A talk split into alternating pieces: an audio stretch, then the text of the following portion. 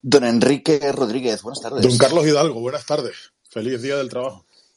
Felicidad del trabajo, es verdad, es verdad. Que tú has estado trabajando, de hecho, ¿no? Has estado cubriendo en las manifestaciones. He estado haciendo un pequeño ejercicio fotográfico. No lo llamaría trabajo porque no está remunerado, así que digamos que he ido a, a sacarle el a sacarle el polvo que tiene acumulado a mi querida Nikon. Así que sí he ido a hacer Bueno. una foto a la manifestación anarquista que va todos los años de Valdecedera hasta Cuatro Caminos. Eso es en la calle Bravo Murillo, en Madrid, distrito de Tetuán, y había poquísima gente, la verdad.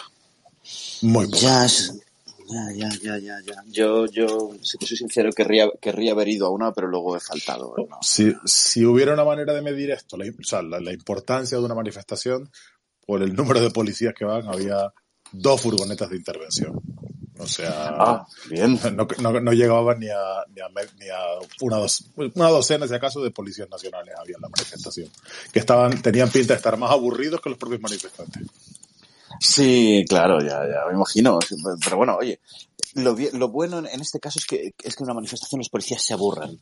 Si los policías se divierten en una manifestación, ya mm, sospechamos. Sí, sí, sí, estuvieron muy aburridos. Honestamente no pasó nada, la gente fue muy, pues, muy tranquila y no, no hubo ningún tipo de incidente, así que mm, mejor. Las manifestaciones son mejores así porque las que he ido cuando ha habido jaleo se pasa mal. ¿Estás contento con la invitada que vamos a tener hoy? Estoy contento con la invitada como con todas las invitadas e invitados que tenemos en el experimento. No tanto con los que no quieren venir, pero con los que vienen siempre estoy contento. Bueno, a ver, los que no quieren venir, en fin, ¿sabes? Esto es como cuando haces una fiesta muy divertida. El que no quiera venir, allá se lo pierde. No sabes lo que te estás perdiendo. Claro. Pues sabemos que para, para escucharnos sí que tienes tiempo, eso sí que lo sabemos. Eso sí. De todas maneras, no- nos falta la, la invitada y, y nos falta nuestro queridísimo Ángel Ramos, que, que creo que, que, bueno, pues que también tiene que estar al caer. No, hay por qué hacer las palmas, Ángel, y claro, ahí las cosas son de otra manera. Yo precisamente te agradezco que, que hoy que, que juega la Unión Deportiva Las Palmas hayas sacado tiempo para estar con nosotros. Juega la Unión Deportiva. Estaba jugando el Tenerife ahora, creo que estaba jugando con el Lugo, me ha parecido escuchar antes en Radio Nacional. Y eh, el partido estaba igualado. Así que supongo que mi pobre hermano, Víctor, que no nos estará escuchando, pero desde aquí lo saludo, debe estar sufriendo porque él es el primer fan del Club Deportivo de Tenerife. Eh, Sin embargo, en este caso la Unión Deportiva Las Palmas ha empatado con el Ibiza, te lo digo para, para que te quedes más tranquilo. Podría haber sido, Ángel. podría haber sido mejor ¿Qué si hubiera perdido. Ángel Ramos, buenas tardes, ¿cómo, ¿Cómo estás? estamos? Si estaba aquí hace un momento, lo que pasa que no te has fijado. ¿Qué tal? Pues bien, bien. Y, y espérate que nuestra invitada ya está por aquí. Meren, tienes que quitarte el botón del mute. Vale, ahora, ¿no? Sí, ahora. Ahora está. Ah, ahí, ahí. Hola, Meren. ¿Cómo estás? Buenas tardes. Muy buenas. Ha costado, ha costado. ¿Qué que He tenido que darle 8.000 permisos al teléfono, pero ya está. De verdad, yo- yo- yo- lo primero, muchas gracias por, por estar con nosotros porque, eh, bueno, pues oye, es- es- esto no deja de ser así una cosa así como un poco de, de aficionados, que nos gusta hablar de, de nuestras aficiones y el, el que, los que, los que, y las que sacáis tiempo para estar aquí con nosotros, os, os lo agradecemos siempre de corazón. Bueno, no hay de qué, por Dios, que para Y, eso eh, te- estamos. Te, prese- te presento a, a Enrique Rodríguez eh, y a Ángel Ramos, que los, los tenemos por aquí, que Muy co-presentan este programa que se llama El Experimento eh, eh, conmigo. Tengo el honor de, de poder hablar con todos vosotros. Muy buena.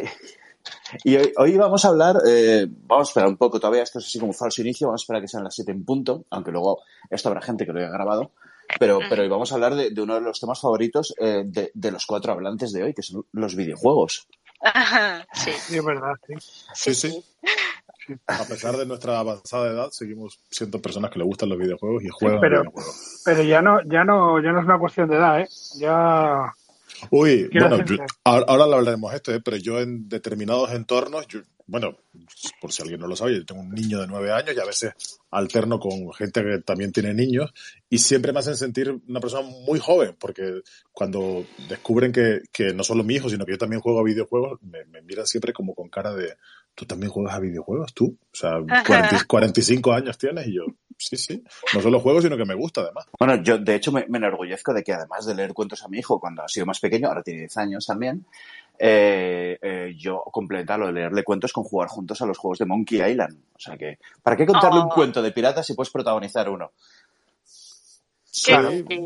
Sí, aparte que como que en, en una no solo de mi generación, sino de las generaciones anteriores, se sigue viendo el videojuego como una cosa que, que como poseedora de todos los males de, posibles. Y es como, pues, pues, pues no, no, no, tiene nada de malo. Vamos. Y ahora, Yo tengo, yo tengo gas para haber visto el, el primer Spectrum de 48K y decir 48K, ¿dónde vamos a ir a parar? con semejante pepino. ¿Dónde parará la, dónde parará la tecnología, por Dios? 48K, ¿pero qué, pero qué es esto? Hoy las ciencias adelantan que es una barbaridad. Serán 40 por lo menos. Bueno, ya son las 7 y un minuto. Ahora sí, ya damos la bienvenida a todos y a todas los que, los que os habéis unido hoy. Bienvenidos al, y bienvenidas al, al experimento, este espacio de Twitter que, que grabamos y, en el que con mayor o menor fortuna hablamos con gente que sabe más de nosotros de otros temas. Hoy vamos a hablar de, una de mis páginas favoritas, una página de la, de la cual yo he hablado en casi todos los medios por los que he ido pasando, porque creo que, que merece mucho la pena, que se llama Todas Gamers. Entonces, lo primero que te voy a preguntar, Meren, que vienes en representación de Todas Gamers, bienvenida. ¿Qué es Todas Gamers? Gracias. Eh, uf, Todas Gamers es, eh, aparte de ser una web de pues donde mujeres y personas no binarias hablan de videojuegos, también es un sitio donde hacemos podcast, hablamos de nuestras cosas y pues un poco eso de acabamos hablando, solemos decir mucho en el podcast que acabamos hablando de, de los videojuegos de manera tangencial. Porque siempre nos pasa que empezamos, decimos, sí, videojuegos, no sé qué, y al final acaba resultando, pues, por ejemplo, el podcast, que es, nos reunimos ahora una vez al mes y es las unas amigas, un grupo de amigas se reúne una vez al mes para hablar de sus cosas y de manera tangencial de, de videojuegos y de cosas que tienen que ver con ellos. Que se, que se llama Pugcast porque vuestra mascota es, es un carlino, o sea, un pug en inglés. Exacto, exacto. Es un pug. Así que si tenéis fotos de pug también ahora las podéis mandar, nos hacen siempre mucha ilusión. No, yo tengo lo un niño. sepáis. Yo un pe- un perro no tengo, pero tengo un niño que cuenta como animal doméstico. Por si te sirve. Pero, pero no muere, o por lo que- menos muere menos. Sí, eso sí. Claro. Y, ahí yo, yo quería eh, volver a insistir en, en que a mí me gusta mucho el precio de Todas Gamers. Todas Gamers es una página, eh, sobre todo, eh, es más cosas. Obviamente es, es un proyecto que, que ya se expandió a lo largo del tiempo, porque ¿cuánto tiempo lleva Todas Gamers funcionando, Meren? Todas Gamers lleva desde 2016. O sea que O sea, ya son seis añitos. Seis añitos. El, el año pasado celebramos el quinto aniversario de la web y todo. Y pues nada, aquí seguimos dando guerra, aparentemente. Claro, esto en internet es una eternidad. Y Todas Gamers, me Sí. acuerdo que cuando nació, ya nació diciendo, somos chicas hablando de videojuegos. Y ya enseguida salió gente diciendo, uy, los hombres, ¿por qué no podemos escribir? Que queremos escribir. ¿Por qué no podemos escribir los hombres en Todas Gamers? A ver, esto es, esto está, esto es como, esto lo tenéis puesto en la página web de una manera bastante directa, pero es en plan, los hombres, por regla general, siempre han tenido muchísima más facilidad para poder tener un espacio en internet para hablar de lo que sea, ya sea videojuegos, cómics, eh, lo que sea. Entonces, ¿qué pasa? Que las mujeres, por regla general, las mujeres y otras minorías, por regla general, no tienen tanto ese espacio, falta muchas veces que se escuche esa voz, falta muchas veces sea, simplemente el tener el, no, no es hablar de ser mujer en, sino a lo mejor tener el punto de vista sobre un juego concreto y decir, Buah, pues este punto de vista yo no lo había pensado. Y aparece una señora y te dice, pues yo te voy a hablar de este punto de vista. Entonces como que siempre hace falta, mm, hacía falta y sigue haciendo falta, seis años después, que se sigan escuchando esas voces mm, femeninas, voces que suelen estar tapadas por lo mainstream, es decir, porque lo que más se suele ver en la prensa generalista de videojuegos son pues los típicos análisis, alguna opinión, pero siempre suele ser noticias y análisis. Y falta mucho la parte de opinión, de ir un poquito más allá de lo que se suele contar. Entonces, pues todas gamers también cubrimos un poquito eso, de hablar de otras cosas que a lo mejor se dejan por ahí en el en el, en el mainstream. Entonces, pues eso también es lo que hacemos. Damos voz a, a chicas que les apetece escribir de videojuegos y también pues contamos un poco lo que queda oculto por el, por el mainstream. Que, es- que, co- como veis es, es un propósito de lo más inofensivo y, y aún así hay ataques, ¿no? Ya no tantos como antes, pero, pero todavía tenéis ataques periódicos de, pues no, no sé cómo decirlo, de niñas rata. Sí, o sea, el, el Twitter, la definición de Twitter está puesta como eh, azote de los niños rata. Sí, o sea, quiero decir, la sección de comentarios de la web es el sitio de te dicen no mires los comentarios, pues no mires los comentarios, porque es efectivamente es un pozo de horror cósmico de desde el desde los mansplainings más inofensivos de los señores que deciden que es mejor comentar en nuestro blog en vez de abrirse uno ellos, hasta pues clásicos insultos de ah, tú eres mujer, vete a la cocina, hazme un sándwich que es en plan de por favor, no estamos ya en 2012, eh, maduremos un poco. Oye, y, y Meren, te- en en tenéis un- 2012 tampoco era. también estaba mal en 2012. o sea, ahora Sí, sí, está sí. mal y antes también, quiero decir. Pero Sí, ¿cómo, sí, es posible, ¿cómo es posible que haya estos ataques cuando en 2000, yo creo que 2010, 2011, ya se hablaba de que un 47% de las mujeres utilizaban videojuegos, eran jugonas y jugaban? ¿Cómo Un es posible que haya esta- 49% este- según el libro blanco del videojuego de, de Pues este año. Sí, sí, sí. Sí, sí. Yo creo que sigue siendo la mentalidad de, de casa del árbol, de esta es mi casa del árbol, esta es como mi parcela, mm, yo solamente estoy aquí, yo solo puedo jugar, yo solo puedo acceder.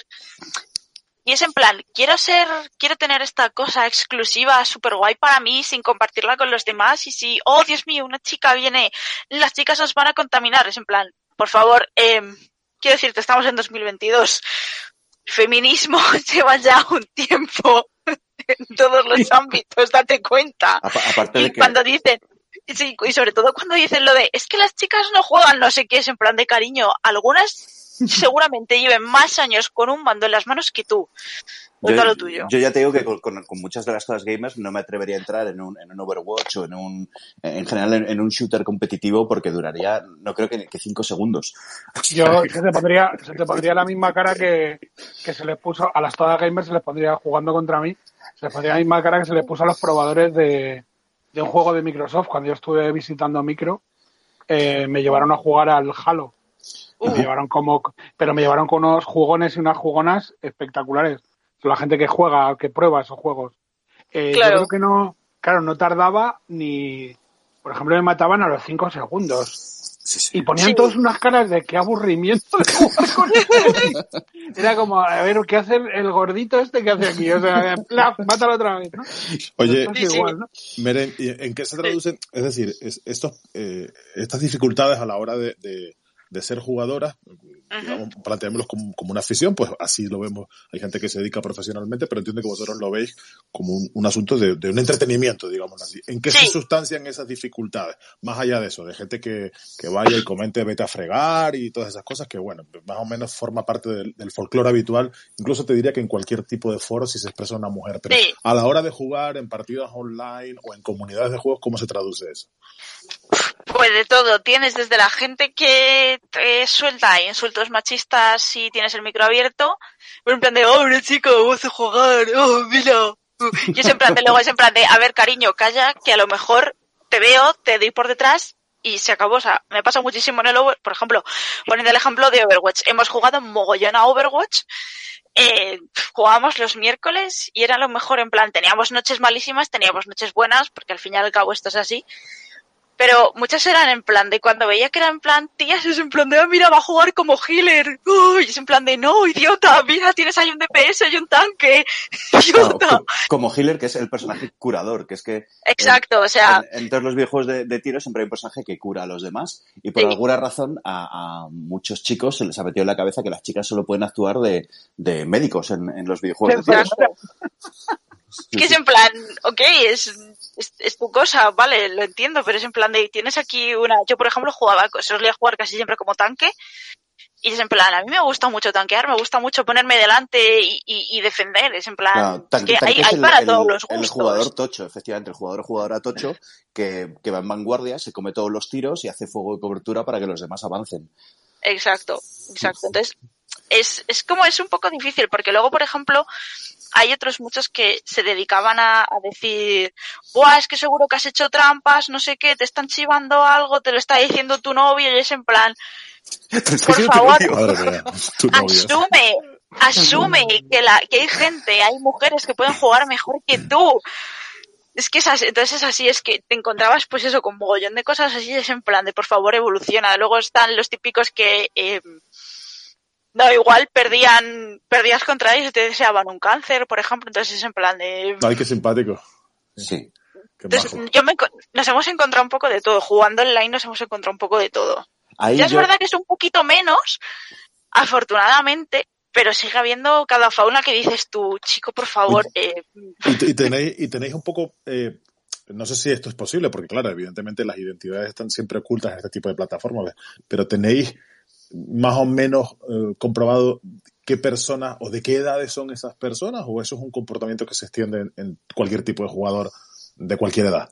Se suele extender, o sea, mmm, yo he visto gente mayor y gente joven, o sea, sobre todo porque en los juegos online es mucho más difícil saber la edad de una persona. A no ser que, por ejemplo, tengan el micro abierto y digas tú, vale, si te suena la voz, pues puede ser a lo mejor de un niño, de un chaval o de alguien adulto, pero normalmente hay muchas cosas que suelen venir de, de personas adultas. Personas adultas estamos hablando ya de 25 para arriba, rozando los 30 y es en plan de chico, búscate un hobby. O sea, esto te está perjudicando la salud. No juegues a videojuegos si solamente te vas a dedicar a insultar a los demás. Sí que es verdad que luego hay algún chaval que dices tú, esto lo he escuchado de youtubers que se dedican a hacer lo mismo y les copia la actitud para ir de lo antes que sea. De, antes de entrar en el tema youtubers, Meren, eh, voy a decir una cosa. Sí. Voy a contar una cosa, eh, tú no lo vas a hacer porque eres una persona elegante, y esto lo hemos hablado antes de entrar en el programa, pero vamos a contar una, una cosa que esto sucede, que es en el mundo de los videojuegos, aunque os parezca una tontería, hay movimientos organizados eh, dedicados a intentar expulsar a las mujeres de los mundos, del mundo del videojuego porque dicen que con la, la, con la sola presencia femenina en el mundo de los videojuegos, ya sea como desarrolladoras, jugadoras o periodistas, pues van a destruir la esencia del mundo de los videojuegos. Esto se, se hizo llamar Gamergate, tiene unos antecedentes ahí, bueno, un tema de cuernos, de uno, que, bueno, una cosa absolutamente lastimosa, tipo forocoches, pero que están activos, están organizados y de hecho eh, es un movimiento que se tradujo incluso en política porque Breitbart News, el, el, el diario que, que, uno de los, de los medios que aupó a, a, Trump, se encargó de reclutar a gente y de, y de dar un paso más en la organización de los Gamergaters. Esto se ha traducido sí. en, en, amenazas de muerte, en boicots, en incluso, bueno, pues en, en, en temas de que algunas, algunas grandes empresas de videojuegos se han planteado dónde llegan a meter su publicidad. Eh, sí. Y, y esto, esto, es un, un, tema mucho más serio de lo que parece, porque los videojuegos también se socializa, igual que antes se socializaba jugando en la calle, solo que ahora puedes socializar desde el móvil, desde el ordenador o desde la consola. Con los cascos, uh -huh. tú no te das cuenta y a lo mejor mmm, te está captando un nazi, básicamente. Sí, sí. Sí, sí, sí o sea, el, el problema uno de los principales problemas de lo del Gamergate es que empezó diciendo que era, que, es que, que, era sobre la ética de la prensa de los videojuegos. El Gamergate nunca ha sido sobre la ética en la prensa de los videojuegos, porque si hubiese sido de verdad así, hubiesen cambiado muchísimas cosas y no tendríamos mmm, movidas con las, como las que ha habido ahora con, por ejemplo, con el tema de las notas, etcétera.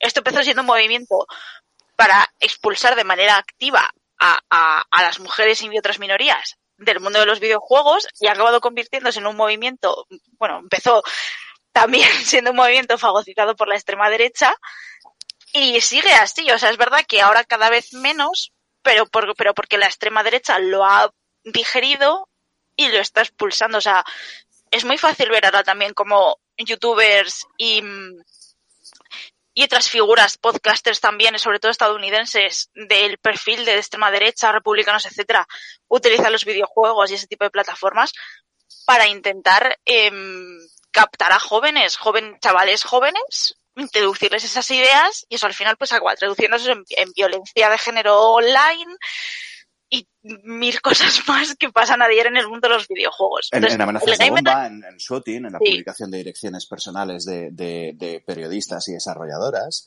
Sí, sí, sí. sí esto, es demencial. Esto yo no sé si, si vosotros, Kike Ángel, si os acordáis de Milo Yiannopoulos, ¿os suena? Sí, sí, el, el chico este que era... Reactor jefe muy... de, de, sí. de Breitbart, ¿no? Pues Milo Yiannopoulos era, digamos, el encargado por por, eh, no me acuerdo ahora cómo se llama este, este tipo que era como Jabal Hutt, que era el director de Breitbart. Eh, eh, Bannon. Eso, por Steve, Steve Bannon. Bannon sí. Eh, sí. Pues era, era, digamos, el encargado por Steve Bannon de, de organizar y, y, y, azuzar más a los Gamergaters. De todas maneras, sí. a mí me, me, recuerda un poco eh, cuando yo trabajaba en el tiempo que estuve dedicándome a cultura en alguna publicación y tal, eh, hacía parte de, de, los del tema de videojuegos también. Eh, luego, eh, y bueno, yo recuerdo, por ejemplo, yo me hice un, el, el, viaje que, que, yo hice para el Microsoft, lo hice con Lidia Pizzalis, que era una de las pocas, yo no sé si, si la gente de, si Meren conoce a Lidia, que es una de las personas que estaba en ese momento en, en Microsoft para, para, lanzar Xbox y demás. Y sí había eh, mujeres que se dedicaban a, a- a prensa de videojuegos, pero dentro de las propias eh, marcas, es decir, eran del departamento de. Sin embargo, en las publicaciones había muy pocas, muy pocas mujeres. Yo creo que Sí. en, PlayStation, en PlayStation 2 había una, a lo mejor alguna después cuando estuvo Pedro Berruezo llevando, llevando alguna de las publicaciones de allí, en las que se dividió, pero eran muy pocas. Y yo lo que Sí. quería preguntar, yo que también he jugado a, yo que también es- vengo de la, de la, del- de los juegos de rol y de los clubes de rol, durante años, una de las preguntas que nos hacíamos en los clubes de rol era, ¿por qué no hay mujeres aquí? Lo que yo le quiero preguntar a Merem es, Sí. ¿por qué no había mujeres? Porque yo tengo una respuesta que no me va a gustar dar. Quiero, quiero escucharla en, en voz de, de- de una mujer. Em, la cosa de esto, y sobre todo ya que también me he empezado a meter, bueno, llevo jugando un montón, mm, pues a lo mejor desde, desde los ocho años, desde que estaba en primaria, tengo ahora 30, o sea, desde hace mogollón. Y siempre era como en plan de las raritas, las chicas que juegan en en plan, ah, sí, mira, las raritas que tienen la consola, no sé qué, tal. Aunque luego no había tanta diferencia, pero muchas veces cuando, cuando dices, ¿por qué no hay mujeres en esto? Es porque las mujeres no se sienten bienvenidas en ese espacio. Por cualquier tipo de cosa, porque a lo mejor no se las invita, porque por el tipo de ambiente que se ha desarrollado a lo mejor no, no les agrada. Entonces, son muchas cosas y al- con el paso de los tiemp- con el paso del tiempo también se reflexiona sobre eso y es en plan de, jope, es que es verdad que es que muchas veces tú hablabas sobre esto y es decir, es verdad que es que yo no me sentía bienvenida en este ámbito hasta que no he sido como invitada de manera activa y hasta que no ha empezado a haber un poco de como de evolución. Entonces yo creo que es un poco eso, que muchas mujeres no se sienten invitadas como tal porque les faltaba eso, el, el sentirse que podían formar parte de eso porque el ambiente que se propiciaba en ese momento no era el... No se sentían seguras en ese ambiente, por así Y que, decirlo. y que te dejen ser mujer, ¿no? Porque hay muchas veces Exacto. que parece que solo se deja ser mujer, ser, ser mujer en, en, en videojuegos y en otros ámbitos si eres chico de honor. Claro. Entonces, ahí también quiero destacar una cosa de todas gamers que me hizo mucha gracia y es que alguien entró acusándolas de no ser chicos de honor en este caso, ¿no? Y diciendo, vosotras ahí con vuestra insolente color rosita. En aquel momento Mar, que es como la jefa de todas gamers, Sí. decidió que iban a poner la página de color rosa hasta potar prácticamente. Y es el, ¿Cómo es el, el- está? el- exacto, y es el insolente color rosita lo que seguimos llevando por bandera en la web, es el, el insolente color rosita. De hecho, Pero- seguimos, seguimos haciendo muchas bromas con eso porque por- han empezado a sacar pues cada vez más, más accesorios en color rosa y tal. Hubo a unos, hace unos años que sacaron un mando precioso de, Xbox en un rosita así parecido al de la web. Y creo que pusimos un tweet diciendo, mirad, nos han copiado y ya nos, han- nos están copiando el, insolente color rosita en, en todas partes. Todas gamers acabará conquistando el mundo. Entonces, nos lo solemos tomar ahora un poco como una risa porque lo del insolente color rosita fue un poco en plan un señor que se enfadó porque dijo, ah, mira, todo en rosa, no sé qué, dijeron, todo en rosa, toma rosa. Y así estamos a día de hoy. Oye, eh, miren, ¿no te parece que también puede estar relacionado eso? Es decir, que, que los videojuegos sigan siendo básicos o, o este- o- que las mujeres no se sientan bienvenidas, quiero decir. Por otro motivo, que yo, yo alguna vez lo he pensado porque lo decíamos al inicio. No, no quiero reiterarme, pero yo soy padre de un niño de nueve años que tiene consola y Sí. tengo la sensación de que el videojuego ahora, la Nintendo Switch, que es como digamos el- el- la, la entrada más fácil al videojuego, o los ordenadores o los juegos de ordenador, se siguen Sí. considerando un regalo de niños. Yo, yo Sí. s- sigo, sigo viendo eso, ¿no? Sigo viendo que el entorno donde juega mi hijo son sus compañeros de colegio, algunos amigos son mayoritariamente, aplastantemente niños. Y alguna vez le pregunto, le digo, ¿y no hay niñas de tu clase que jueguen? Y me dice, no, no, o hay alguna, una o dos, pero no juegan con niños de su clase porque no hay niños de su clase que estén jugando a eso. Claro, yo creo que eso también tiene que ver un poco, mm, hablando en tema de ya de, padres y tal y de educación, pues un poco con la idea que existe de los videojuegos para los padres. O sea, a mí me ha costado, a mí me costó mucho que yo, que a mí mis padres me dejasen jugar. A mi hermano, en cambio, no les costó tanto, pero a mí, mm, a mis padres les costó muchísimo aceptar que a mí me gustaban los videojuegos, que yo iba a jugar a videojuegos y que iba a seguir haciéndolo sin importarme la edad que tuviese. Entonces, yo creo que eso también es un problema de desconocimiento de lo que es el medio, porque es verdad que siempre se conoce, pues, en plan de, ah, pues tienes los Call of Duty, tienes los no sé qué, que siempre salen a relucir los videojuegos más violentos, pero en realidad luego hay cientos de opciones para todos los gustos, quiero decir, o sea, tienes desde mm, juegos, juegos de puzzles, aventuras gráficas, plataformas, novelas visuales, o sea, hay tan, o sea, vivimos ahora mismo en una época en la que en a cualquier niño se le podría poner un videojuego en plan de ¿te gustan los dinosaurios? Toma un juego de dinos. ¿Te gusta un... ¿Quieres leer un videojuego? Toma, te doy un videojuego de leer. ¿Quieres un videojuego de montar piezas? Toma un videojuego de montar piezas. ¿Quieres jugar a Lego en una consola? Puedes jugar a Lego en una consola. Ahora mismo hay muchísimas opciones para un chaval que le guste cualquier cosa de, introducir a los videojuegos. Y yo creo que hay que muchas veces también la prensa generalista tiene mucho la culpa de cómo se plantean los videojuegos, porque siempre se plantea en plan de, oh Dios mío, es que esto es algo súper violento, no sé qué. El, videojuego es la antesala del, del crimen.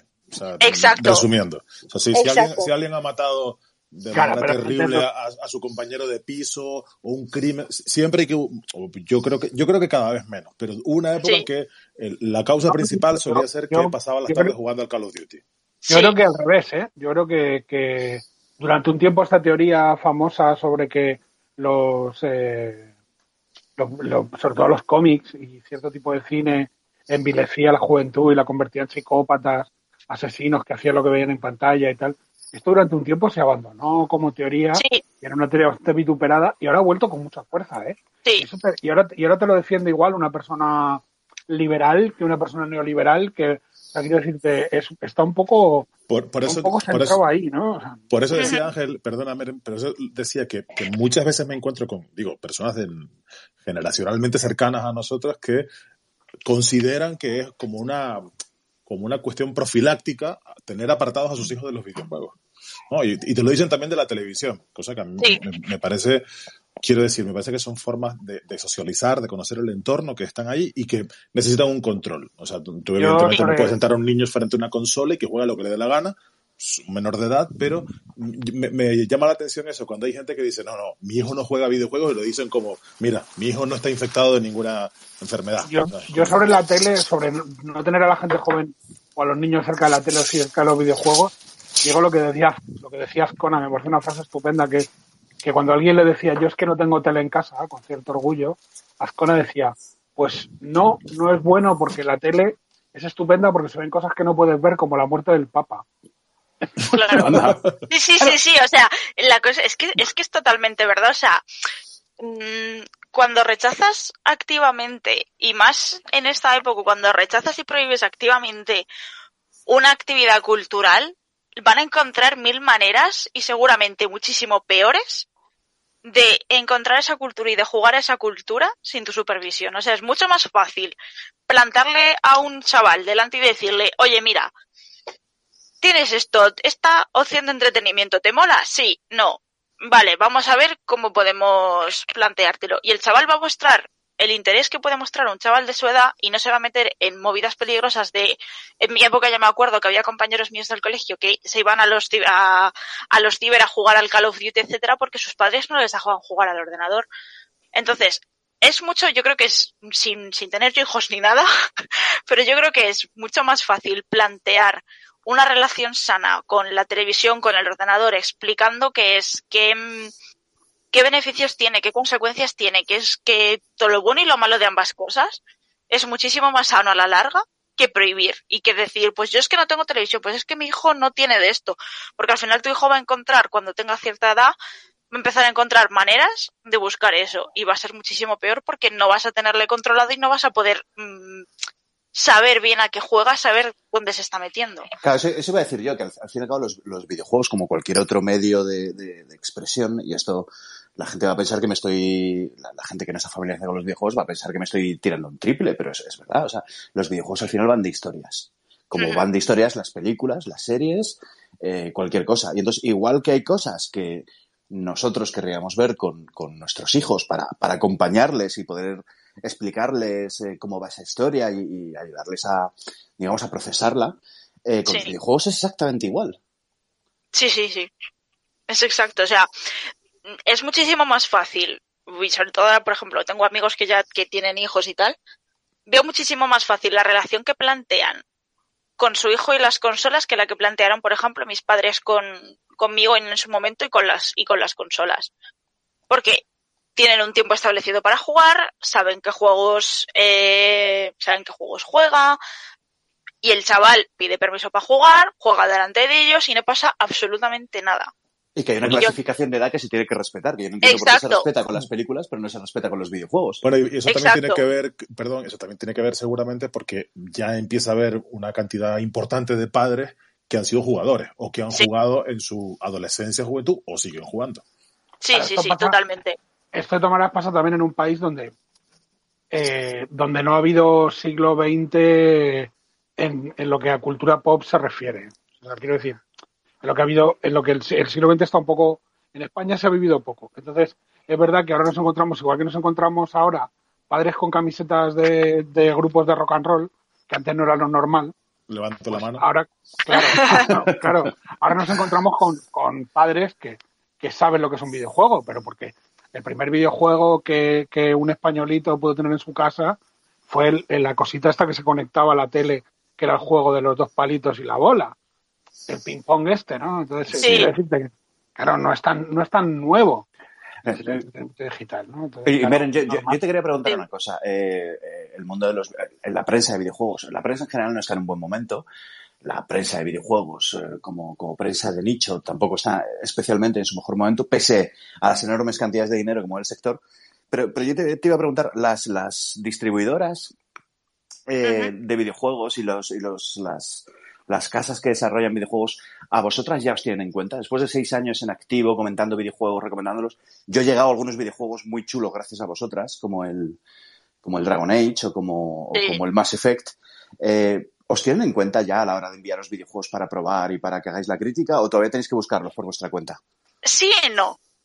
O sea, tenemos una relación un poco rara todavía con esto porque, claro, o sea, estamos empezando, estamos ya un poco más en el terreno de la profesionalización de la, de la web, que ya se empieza a notar, pues tenemos artículos más cuidados, ya no sale todo como salió al principio, que era un artículo cada día, eso era una fiesta. Entonces, ahora tenemos como las cosas como un poco más medidas, por así decirlo. Y, y como que cada vez nos mandan más cosas. Sí que es verdad que solemos recibir muchas más cosas de juegos indies porque están eh, como mucho más a mano, por así decirlo, y los desarrolladores, pues al final les apetece tener eh, gente de todas, de todo tipo que pruebe sus juegos. Pero sí que es verdad que gente grande también nos ha empezado a, mandar cosas. Es decir, por ejemplo, hace poco, voy a abrir la web para mirarlo, pero por ejemplo, nos mandaron las de, las de Just Dance 2022. Que dices tú, nosotras, mm, Just Dance 2022, que es una desarrolladora grande, una distribuidora grande, ¿cómo nos va a mandar esto? Pues tenemos ahí la copia. Eh, nos han mandado también del, creo que del Horizon. O sea, estamos empezando a coger un poquito más. Sí que nos quieren más fuera, desarrolladores de fuera que de aquí dentro, que desde, que dentro de España, pero sí que empezamos a recibir como más, más cositas.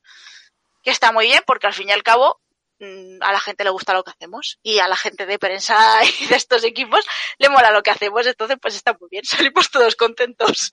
Eh, Está bien y es, es- es el, el fruto de un largo trabajo, porque yo me acuerdo de, de, al poco de haber salido todas gamers, de haber hablado eh, en una época en la que yo cubría videojuegos, pero desde el punto de vista económico, no desde el punto de vista, eh, digamos, de prensa de videojuegos, sino desde el punto de vista de prensa económica, de haber preguntado alguna vez por el tema de, de las jugadoras o de si se discriminaba a las periodistas y tal, y por supuesto reci- recibir la negativa de la patronal del videojuego diciendo, no, no, aquí es todo normal, aquí es todo normal. Bueno, uno de ellos me, uno de ellos me llegó a decir, no, lo que ocurre es que las chicas son muy delicadas.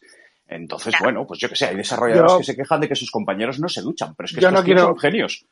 Yo no quiero, yo no quiero ser, no quiero hablar mal de nadie, pero yo me acuerdo cuando Nintendo, Hazlo, hazlo, Eh, ni- Ángel. hazlo. ni- bueno, no quiero, Lo que va a decir Ángel no compromete para nada a todas gamers ni a Meren, No, es la opinión de no, Ángel. no, no, no, no, no, Vivimos para eso, menos. para hablar mal de gente, así que hazlo. para hablar mal de Eh, yo recuerdo que Nintendo eh, tuvo una época en la que tenía una, una, una oficina de prensa que tú podías visitar en cualquier momento, podías ir a cualquier, a- en cualquier, o sea, era un sitio fantástico, tú ibas, probabas una consola, podías hacer lo que quisieras. Y recuerdo que sacaron el juego Nintendox para, sacaron un, que es un juego para cuidar a una mascota, no, no tiene otra cosa. Sí. Eh, creo, creo que era, ni- es Nintendo, ¿verdad, Merem? Sí, sí, el Nintendo, sí. Sí, que era para la consolita esta pequeña que tenía antes. Para la Nintendo. DS. De para la Sí. DS, exactamente.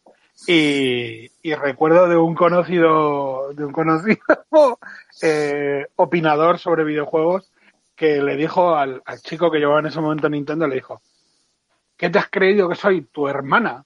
¡Ay, la madre que le parió! Dios mío. No, Y lo tiró no, al, y lo, claro. y lo tiró al suelo.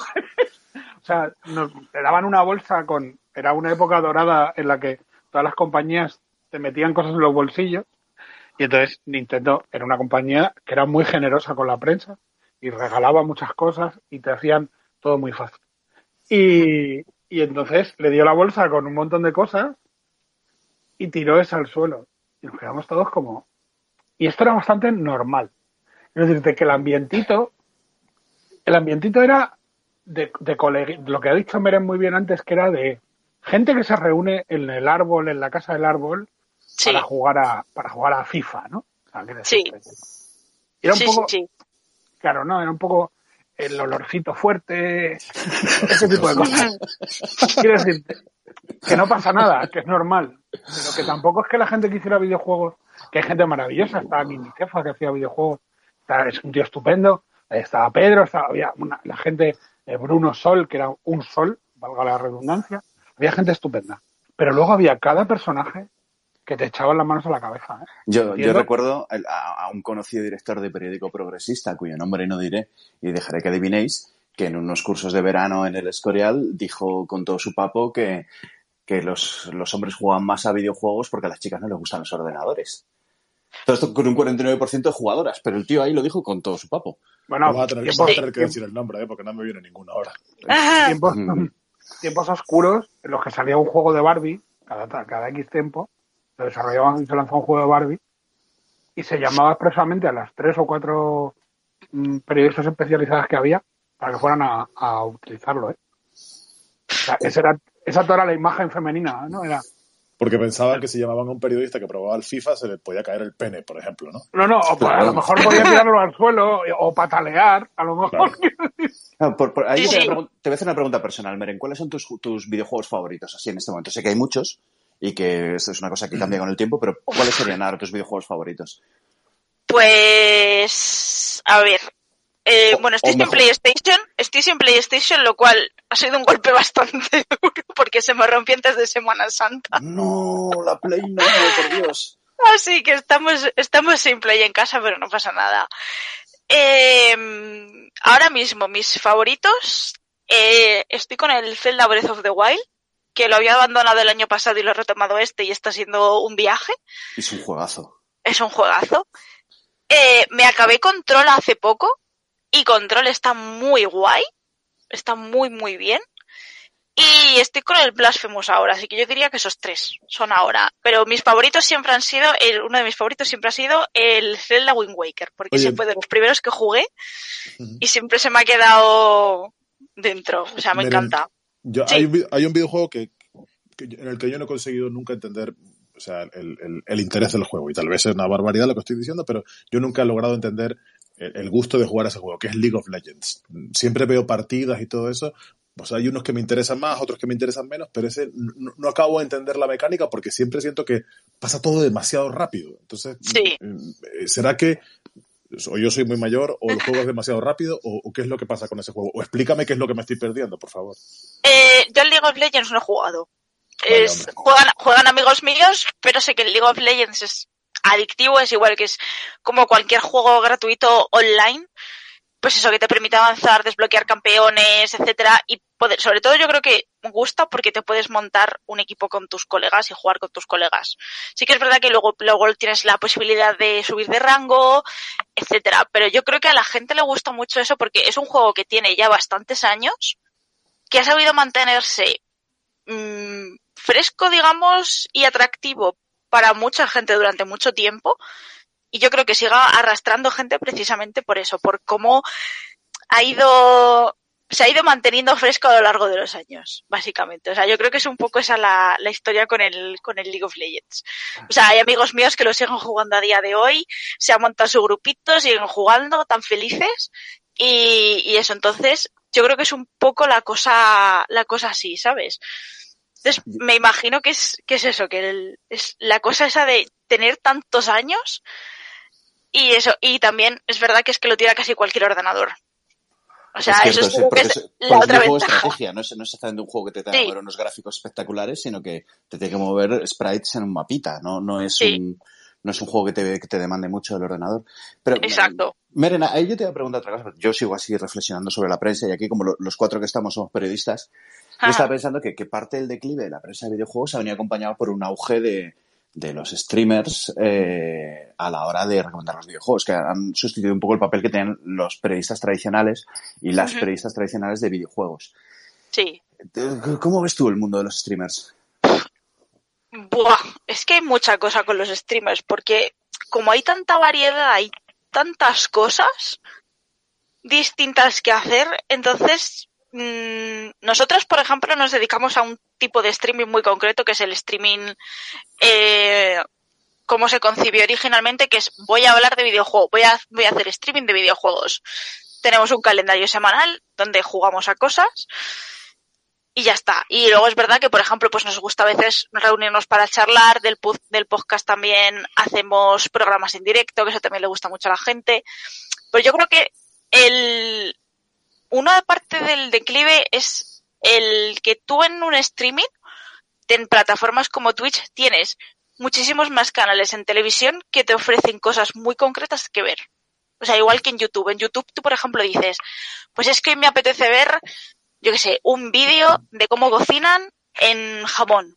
Y vas a tener un vídeo de cómo cocinan en Japón. Cuando la televisión tendrías que esperar a lo mejor una semana a una hora concreta en un canal concreto para encontrar un programa de ese tipo. Y seguramente no sea lo que buscas. Entonces yo creo que hay... Seguro que Ángel conoce ese programa. ¿Cuál? ¿No estabas escuchando? Sí, lo estaba escuchando, pero es que he tenido problemas de, de conexión. Yo que sé, si existe un programa que te diga cómo cocinar en Japón y lo echan en la Ah, tele en sí. algún momento, tú sabrás cuál es. Ah, sí, sí, sí, sí, claro, eso por supuesto. No, pero sí, sí hay, sí hay, sí hay. La que lleva eso, de todas maneras, es, es la perraca Visal, que es la que se entera de estas cosas, porque yo me, me, me entero mucho menos. De, ese tipo Parraca de Visual, cosas. tú- tú- de todas maneras, que es, es tu, es tu pareja, es una, una Es mi eh, pareja, gran persona y futura es una jugona, de- es del una- experimento. efectivamente, y es una jugona de Nintendo y de, y de los Sims. Y yo le quería preguntar a Merem una cosa que, que también me persigue un poco, que es eh, cómo se da el salto de que plan- se plantee, de que la industria plantee juegos tipo Tycoon, tipo, tipo construcción, tipo, eh, socie- tipo juegos sociales y tal. Ujú.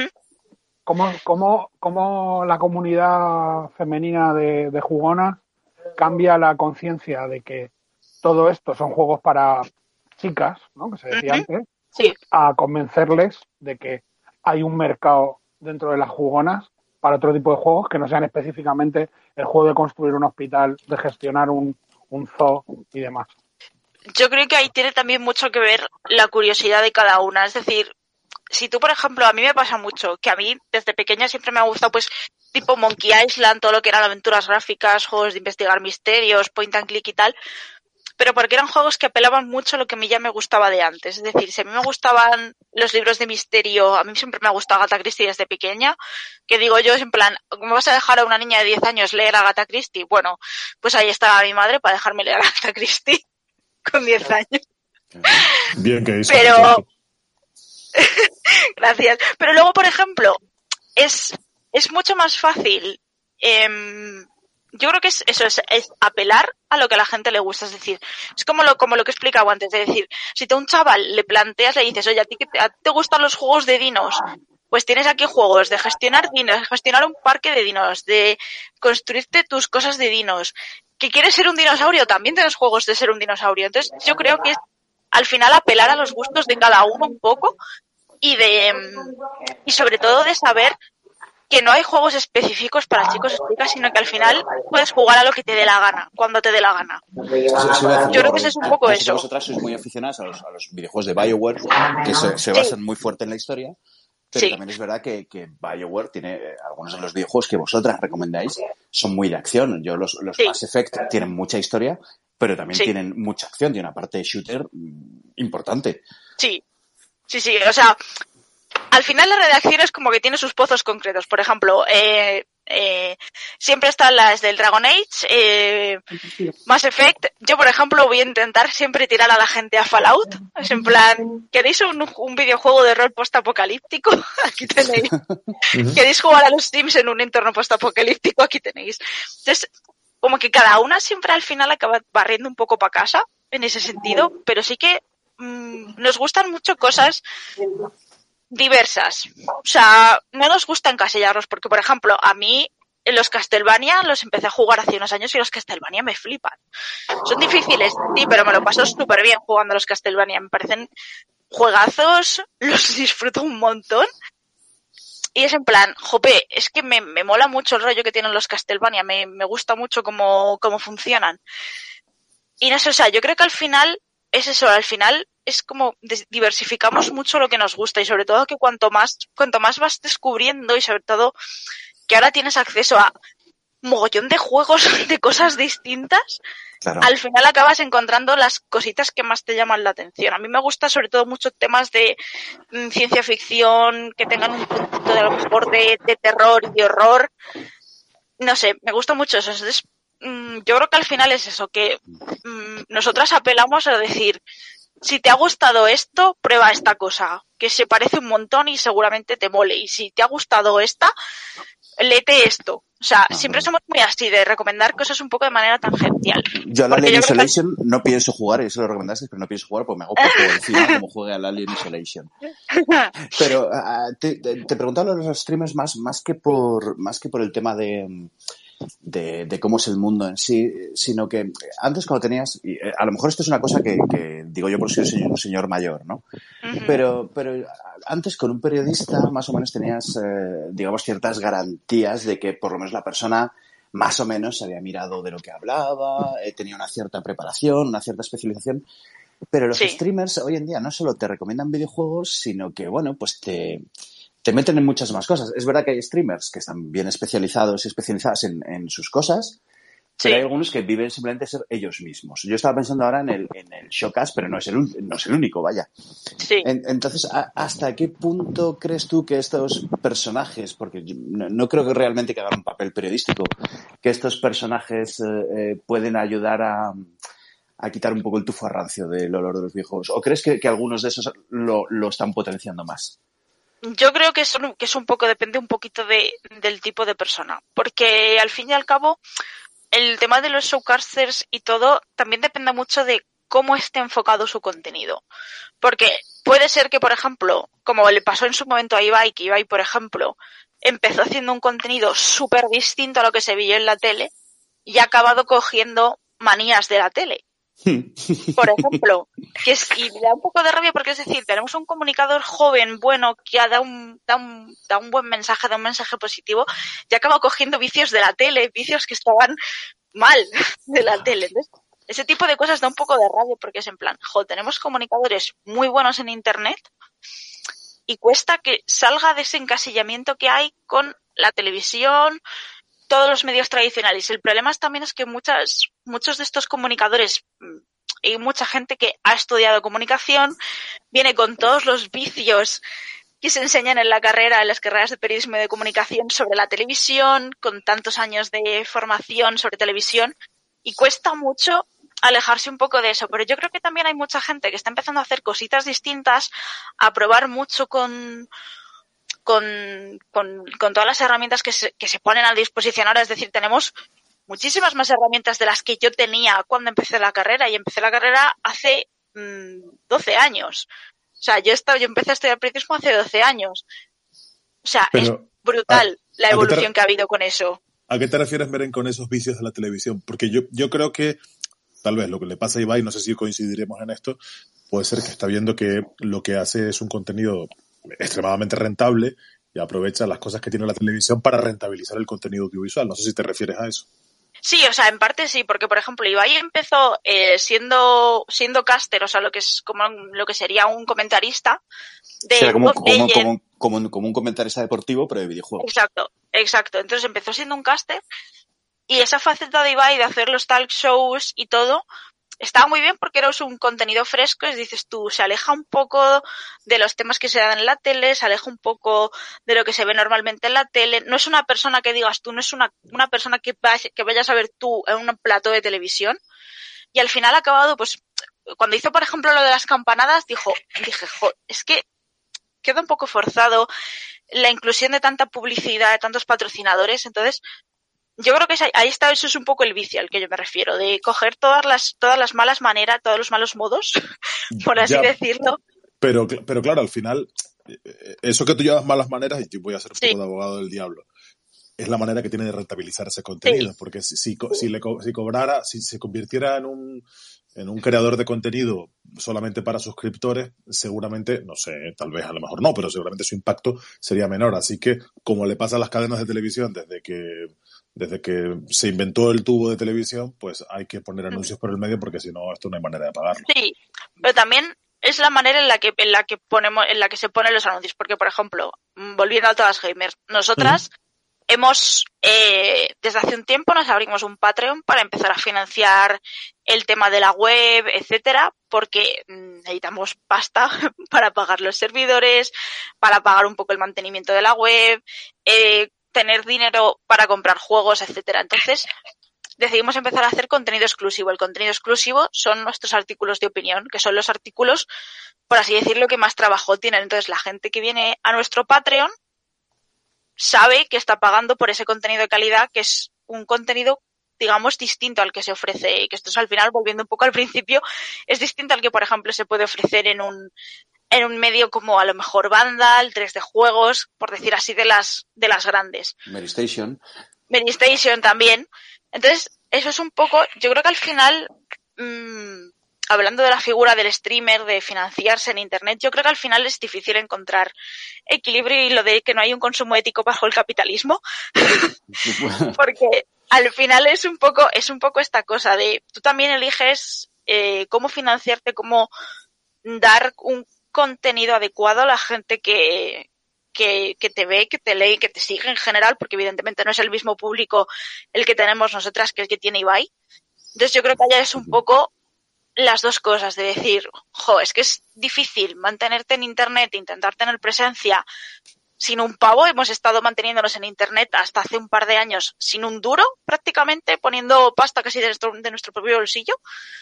Entonces decir, jo, es que ya va haciendo falta también que nosotras empezamos a meter un poco de temas de publicidad y tal. Y hemos empezado a meter publicidad en la web hace nada. Precisamente por eso, porque le damos una manera extra de seguir financiando el, el proyecto. Entonces, yo creo que también dentro de una persona como Ibai, que tiene tanto poder, yo creo que también ahí tiene hay un poco de poder de decisión de decir, vale, pues yo quiero que se hagan este tipo de anuncios o este tipo de cosas en mi contenido, que eso es a lo que, eso es al final también un poco a lo que voy a decir. Si soy un anunciante en televisión, si una cadena de televisión dice yo quiero este anunciante, yo quiero este anunciante y voy a pagar este dinero para que este anuncio salga en mi cadena de televisión, yo creo que muchos streamers que sobre todo que tienen tantos ingresos por publicidad que también podrían empezar a mmm, no venderse tan tan rápido y decir, Buah, pues es que tú me das más pasta, pues voy a anunciar tu cosa aunque sea un poco peor.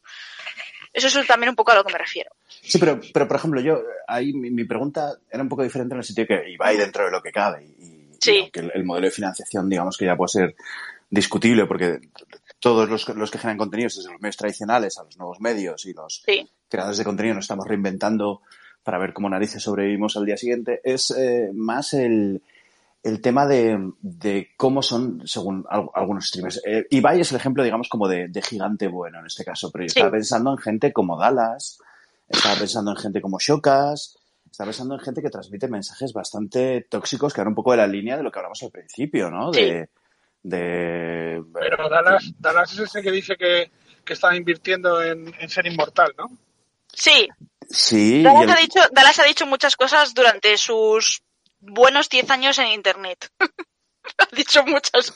Una de ellas es que estaba, que estaba financiándose algo para ser inmortal y es en plan de Dios mío, es que ya no sabes qué decir para llamar la atención.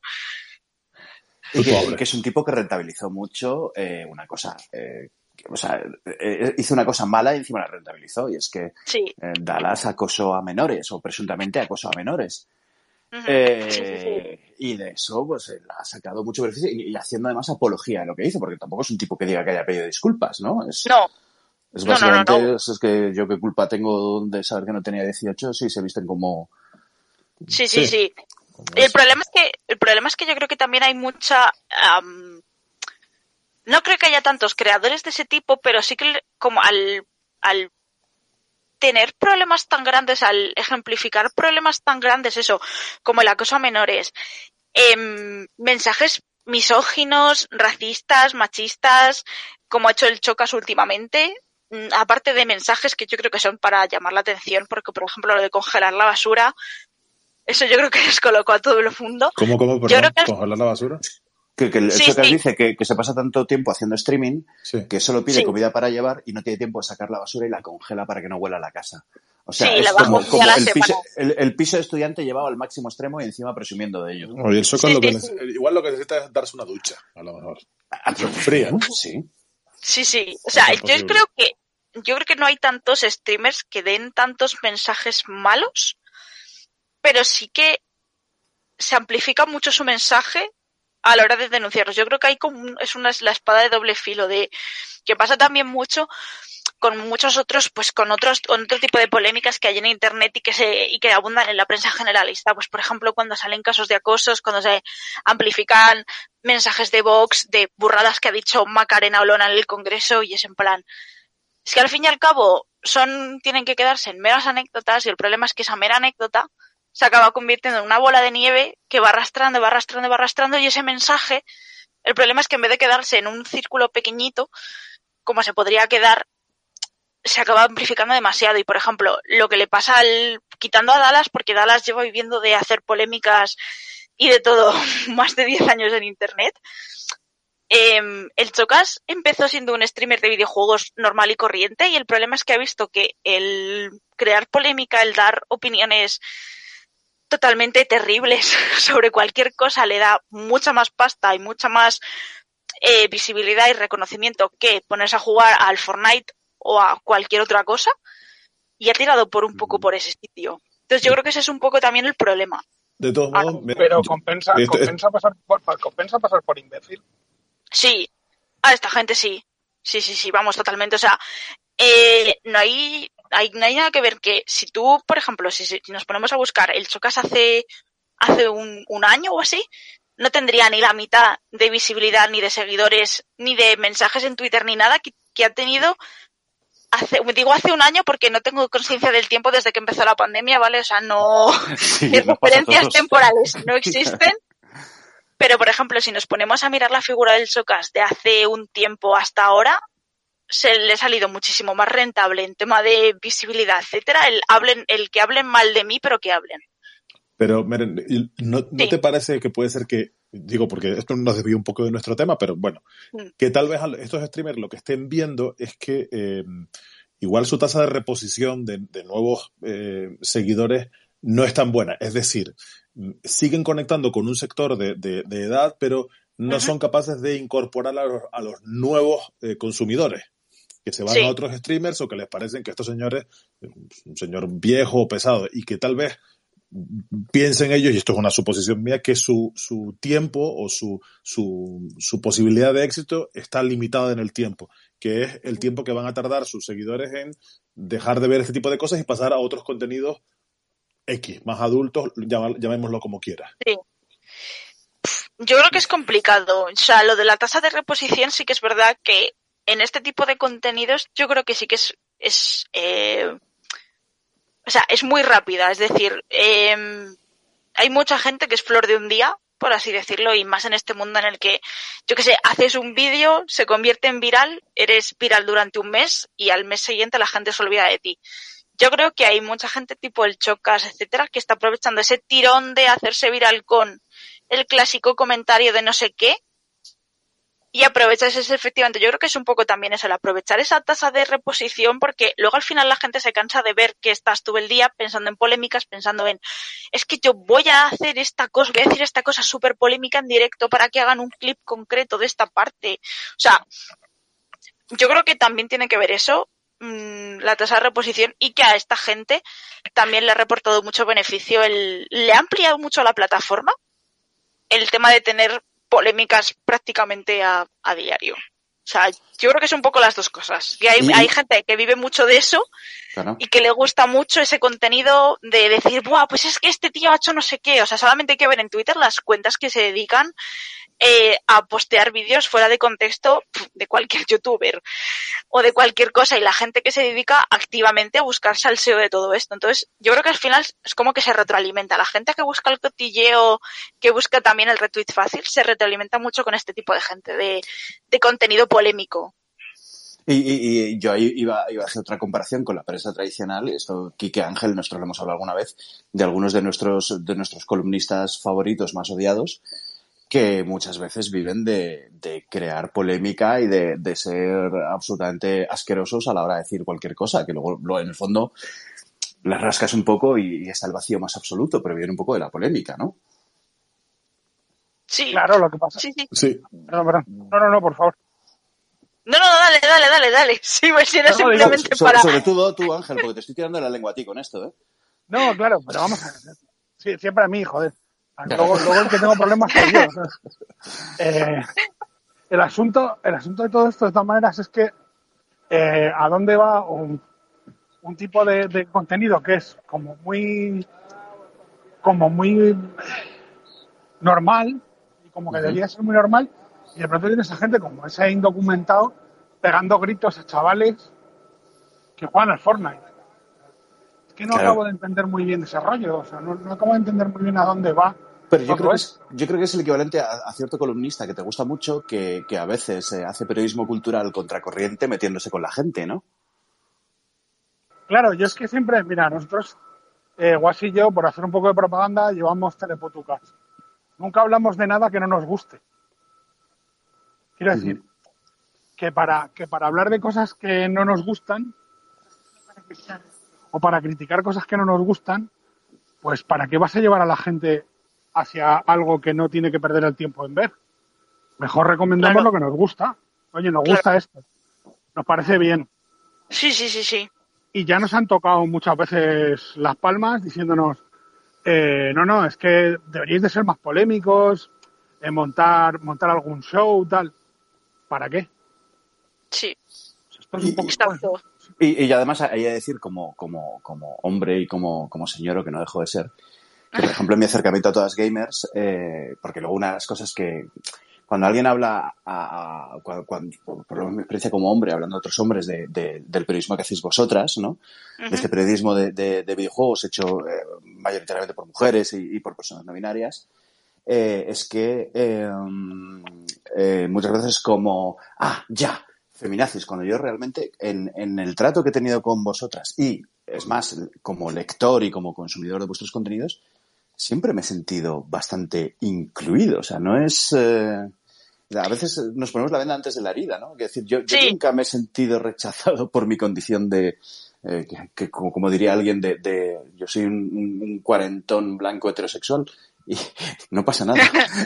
Sí, no me he sentido rechazado al leeros, no, no se me ha caído la cola.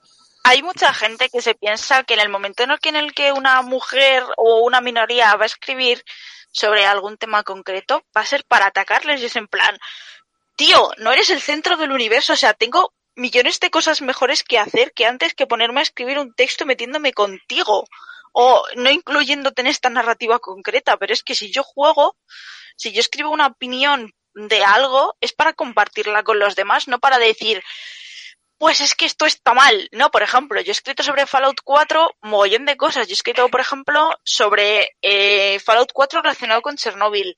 El arte del juego, que el arte del juego es un arte buenísimo. He escrito también, por ejemplo, sobre cómo podría haber acabado ese juego. Hay gente que, por ejemplo, ha escrito sobre el machismo del juego y dices tú, vale, este machismo pues es en plan de un toquecito de atención a los desarrolladores, etcétera. Pero en ningún momento, a no ser que sea una cosa súper específica, es voy a ir contra esta persona porque patatas. No, es más una cosa de compartir la afición que, que, meternos con nadie. O nadie, sea, ¿no? Eso es exacto, compartir o sea, lo, lo que ha dicho Ángel, compartir lo que te gusta en lugar de criticar lo que no te gusta. Claro, yo- Exacto. yo- vamos a ver, yo creo que hay una cosa que es que, que subyace en todo esto que estamos hablando y que de la que está hablando Merem, dándonos un- una buena imagen de todo esto, ¿no? Una buena postal. Que es que es que a, la- a nadie le gusta que la gente que normalmente servía de punching ball y servía de víctima, de pronto ad- adquiera otro estatus. O sea, Claro. era muy fácil decir, "Nah, las chicas juegan tal. No, no juegan, juegan a sus cosas. No. De pronto, pues, hay una serie de mujeres que deciden, deciden jugar y deciden opinar y deciden incorporarse a la comunidad de jugadores. Ya está, y no pasa nada. Y a los, a los columnistas de otras, de cine, de no sé qué, les pasa igual. O sea, quiero decir, que cuando la gente que no pintaba nada, de pronto empieza a pintar en algo, los que tenían un- los que se creen que tenían un estatus, Sí. se sienten muy amenazados. O sea, Sí, sí, sí, sí, es totalmente eso. claro, de pronto es como, ¿por qué la, por qué, o sea, compramos una consola, la compramos para los dos, ¿no? Eso se decía siempre, ¿no? Sí. Eh, luego resulta que no, que la consola se compra para el chico, no se compra nunca para, para las chicas, ¿no? No se compra nunca para... Al final pasa eso. El- Sí. No, eh, cariño, vamos a gastarnos el dinero en comprarnos una consola. Vale, así, así te enseño a jugar. Nah, mierda. Sí, sí, sí. Es que es que es, es que es 100%, es que es 100% así, es decir, o sea, yo nunca me he metido en todas gamers para ponerme a criticar las cosas que no me gustan, o si acaso me pongo a criticar algo que no me gusta, pero porque digo, he entrado a ju- he entrado a esta cosa con una idea, he salido con otra y digo, joder, pues lo voy a expresar. O sea, quiero decir, nunca voy a meterme con mm, con nada específicamente para decir, tío, esto es una mierda, no me gusta, o sea, porque además va un poco en contra con lo que tenemos en la web. O sea, también nosotras aquí escribimos para pasárnoslo bien. O sea, no escribimos mm, Para fastidiar a nadie. para fastidiar a nadie. Es decir, hemos podido escribir post al principio de la web, etcétera, sobre eh, por qué quisimos empezar este proyecto y todo. Pero no es, no es nada en plan, yo no vengo aquí a echar broncas. O sea, la bronca la tienes puesta ya en unos artículos fantásticos de la web y si te quieres enfadar con ellos, te enfadas. Es tu problema. Esos artículos están publicados ahí desde hace mogollón de años y si te pica, y si te picas, ajos comes. Ya está, es. así de simple. Y te puedes pasar seis años apretando los puñitos. Exacto. O sea, te puedes pasar todo el tiempo que quieras apretando los puñitos porque no vamos a desaparecer, no vamos a cambiar de opinión y si a ti te molesta, pues chico, lo siento mucho. Lo Es que tu sí vamos a problema. hacer es ir acabando ya el, el- el- el experimento de hoy, pero antes de irnos, Meren, recuérdanos Sí. la, la URL de, de Todas Gamers Pues y, eh, y dónde emitís vuestro podcast. nuestro podcast sale en iVoox. Eh, hemos pasado de emitir, a emitirlo eh, en vez de cada dos semanas anualmente porque la vida adulta nos ha pasado por encima. Bien. Entonces nos, Correcto. nos, nos costaba un montón eh, grabar, mensu- grabar cada dos semanas, así que hicimos hacerlo mensualmente. El próximo podcast desde mayo, el otro lo podéis encontrar ya en la web, que es todasgamers.com y en nuestro Twitter, arroba todasgamers. Ahí está todo, absolutamente todo puesto, bien, bien, en bien rosita. Así me gusta. Meren, muchísimas gracias, de verdad, muchísimas gracias por haber estado con nosotros hoy. Eh, Quique, Ángel, ¿qué os voy a decir a vosotros? Pues que la semana que viene Pues, más. Un La semana abrazo que viene- y, quien- y yo quiero lanzar este mensaje de que si alguien le sobra una PS4 en el juego de los vaqueros tristes, por Ay, favor que te me lo mande, Sí, lo sí. agradeceré profundamente. El Red Dead, Red Dead Redemption 2, por favor, para Ángel. Por Sí. favor, por Si no- favor, por si favor, no, alguien, en por cualquier favor. caso, nosotros Todas estamos gamers, grabando soy esto. una más de vosotras, por favor, mandadme una PS4, leche. Tengo el, tengo el juego, tengo el juego, pero me- se lo presté a mi hermano y todavía no me lo ha devuelto, así que Pues ahí que te está. lo, que te Tu lo hermano es un sinvergüenza. Pobrecito mío. De todas maneras, nosotros esto lo estamos grabando, también lo vamos a colgar en en en iVoox, eh, la, la grabación posteriormente, en, en Spotify y en Apple Podcast. Y de verdad que si nos escucháis mucha gente y alguien en algún momento nos patrocina, los primeros 450 euros que nos lleguen irán para Ángel y comprarle una, una PS4 y el, el juego Los Vaqueros Tristes. Y, Exacto. y a todos y a todos los que nos habéis escuchado, de verdad, muchísimas gracias. Nos vemos, nos escuchamos más bien el siguiente domingo en el experimento a las 7, hora península española. Un abrazo a todos y a todas. Muchas gracias. Dios. Un abrazo. Hasta luego.